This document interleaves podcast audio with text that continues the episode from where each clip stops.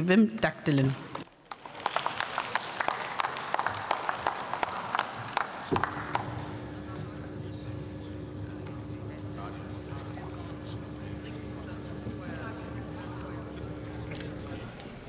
Frau Präsidentin, meine Damen und Herren!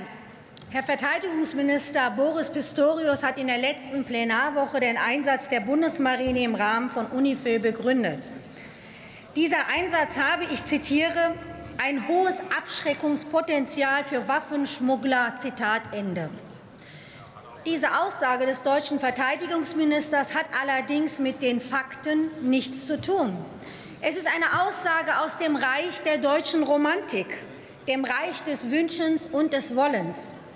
Im Mandatstext schreibt die Bundesregierung zur bisherigen Praxis Folgendes.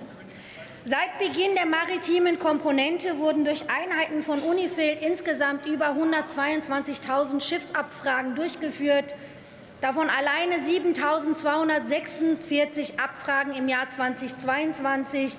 Insgesamt konnten über 17.500 verdächtige Fahrzeuge den libanesischen Streitkräften als verdächtig gemeldet werden, in Klammern 1170 im letzten Jahr. Die Untersuchung dieser Schiffe obliegt den libanesischen Streitkräften. Zitat Ende. Man möchte da die Bundesregierung fragen, was fällt Ihnen dabei auf? Richtig, für die Erfolgskontrolle nämlich, für diesen Einsatz haben Sie keinerlei Zahlen. Wohlweislich nicht, denn das obliegt ja eben den libanesischen Streitkräften. Und deshalb frage ich Sie von hier aus noch einmal, ist es richtig, dass keine Waffen, ich meine wirklich gar keine Waffen, in der ganzen Zeit gefunden wurden? Und wollen Sie der Öffentlichkeit allen Ernstes weismachen, dass keine Waffen, und ich meine wirklich gar keine Waffen, gefunden werden, wegen des hohen Abschreckungspotenzials der Bundeswehr. Ich finde, das ist wirklich lächerlich und Sie machen sich auch mit dieser Begründung lächerlich, weil Sie selbst wissen, dass die Libanesen für die Erfolgskontrolle zuständig sind, aber nicht die Bundeswehr.